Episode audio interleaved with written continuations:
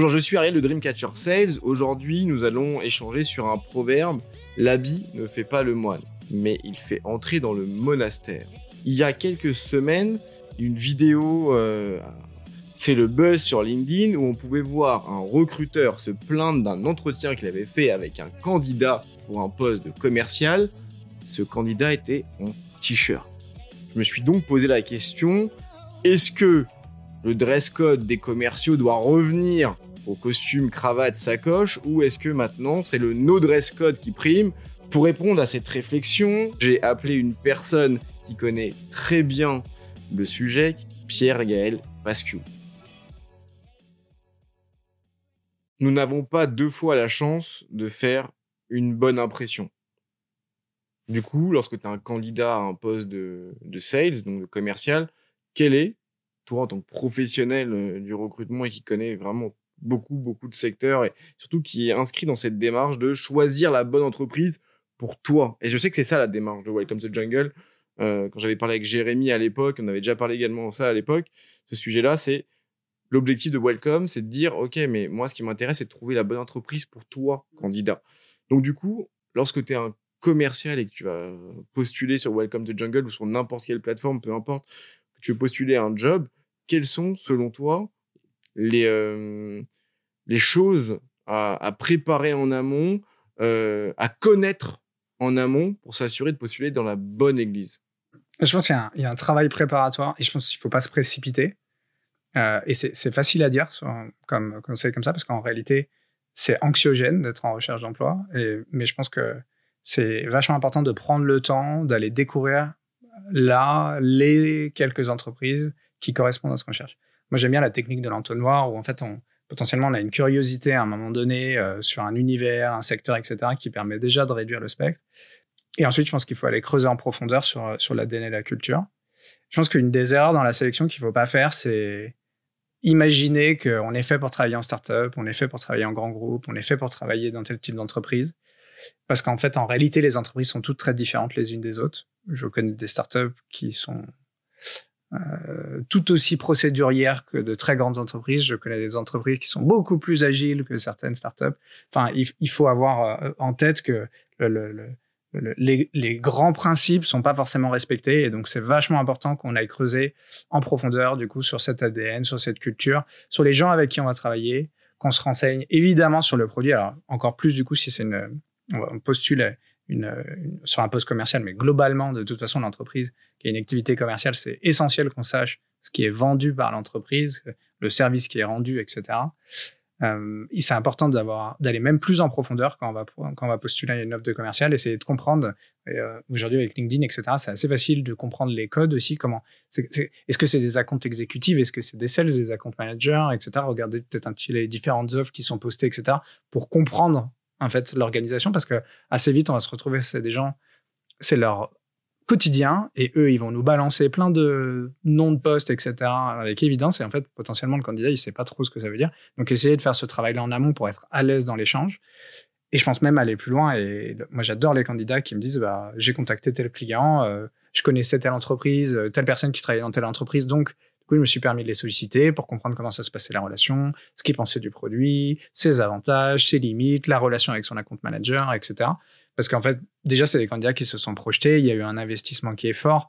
évidemment, ça crée un biais euh, dans l'échange, parce que je me dis, mais en fait, euh, cette personne-là, elle est ultra intéressée, mais ça crée aussi pour lui, en fait, une qualité potentielle de relation professionnelle qui est énorme, parce qu'en fait, il sait exactement pourquoi il vient là et où est-ce qu'il met les pieds. Je dis pas qu'il faut pas aller dans une entreprise où potentiellement euh, le challenge c'est que justement euh, les clients sont pas contents et ça va être compliqué. C'est un super challenge, c'est super intéressant. Mais du coup, c'est bien d'en être conscient et de l'entendre de la part des entreprises, etc. Bah, du coup, c'est évidemment gagner du temps dans la réflexion. Et je pense que ce travail-là préliminaire, il est vachement important. Évidemment, se renseigner sur les personnes qu'on va rencontrer, connaître un peu leur parcours dans l'entreprise, ce qu'ils ont fait avant, etc.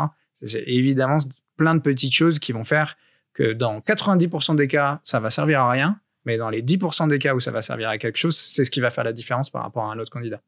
Ouais, c'est ce que tu me disais, tu me disais euh, tout à l'heure.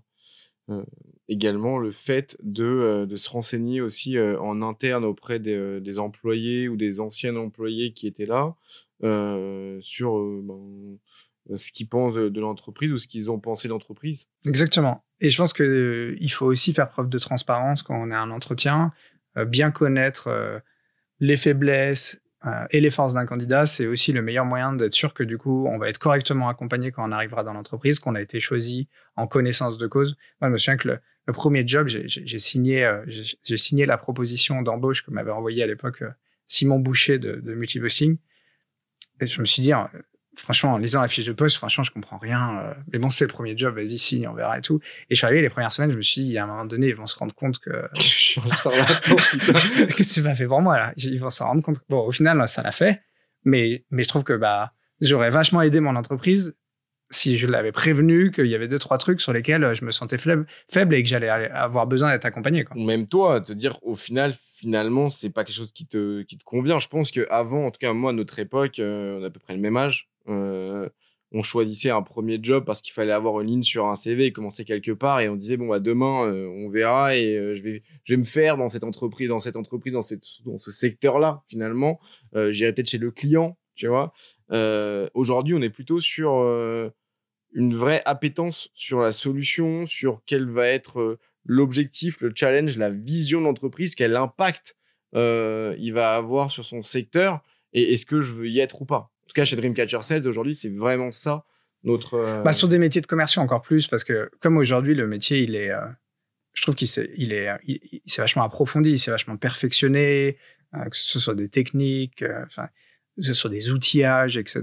Il y a une telle profondeur aujourd'hui que on peut quand même beaucoup plus facilement qu'il y a 20 ans euh, se passionner pour le métier. Et donc se passionner pour le métier, ça veut quand même dire qu'il y a forcément des appétences qui vont être plus fortes sur un degré d'outillage, sur un degré d'organisation, etc. Moi, je suis pas sûr aujourd'hui que euh, reprendre un challenge comme j'ai eu euh, chez Welcome to the Jungle, de créer l'équipe de A Z, c'était passionnant. Mais, mais quand je reviens en arrière et que je me souviens qu'on n'avait pas de CRM, qu'on fonctionnait avec des fichiers Excel, etc., je suis pas certain aujourd'hui que si je devais répondre à une proposition d'embauche, je referais ça. Bon, parce qu'on n'avait pas le même âge, on n'avait pas la même énergie, on n'avait pas, tu vois, le, on sait par, par où on est passé. Et quand, enfin, on a quasiment, enfin, quand Welcome to Jungle s'est créé, on s'est créé un ou deux ans plus tard, je pense. Euh... Maintenant, vous venez de fêter vos six ans ou sept ans? C'est en janvier 2015. C'est ça, ouais. Donc, euh, on s'est créé quasiment au même moment. Euh, c'était un peu l'engouement tu vois. Euh, et donc, du coup, euh, on y va avec ma bite et mon couteau, euh, on va tout défoncer, super, c'est cool. Au final, on voit comment c'est énergivore. et même en ayant fait tous les levées et tout ce que vous êtes en train de faire. Euh, ouais, mais, mais je pense aussi que le, le, le, métier de commercial ces dernières années a énormément évolué, c'est énormément outillé. Il y, a, y, a, aussi eu pendant cette période-là un déploiement des métiers de sales opérations, etc. Enfin, qui existait quand même pas du tout à cette époque-là. Ça y est, on dérive. J'étais sûr qu'on allait dériver un moment. ouais, et du coup, c'est beaucoup C'est vrai, je sais, je sais. Mais ok, on, on revient, on revient. Retrouvez cet épisode complet ainsi que l'ensemble de nos podcasts sur wearesales.io et sur toutes les plateformes d'écoute. Tous les 15 jours, découvrez un nouvel épisode qui part explorer une thématique commerciale. We Are Sales by Dreamcatcher Sales le podcast créé par des commerciaux pour des commerciaux.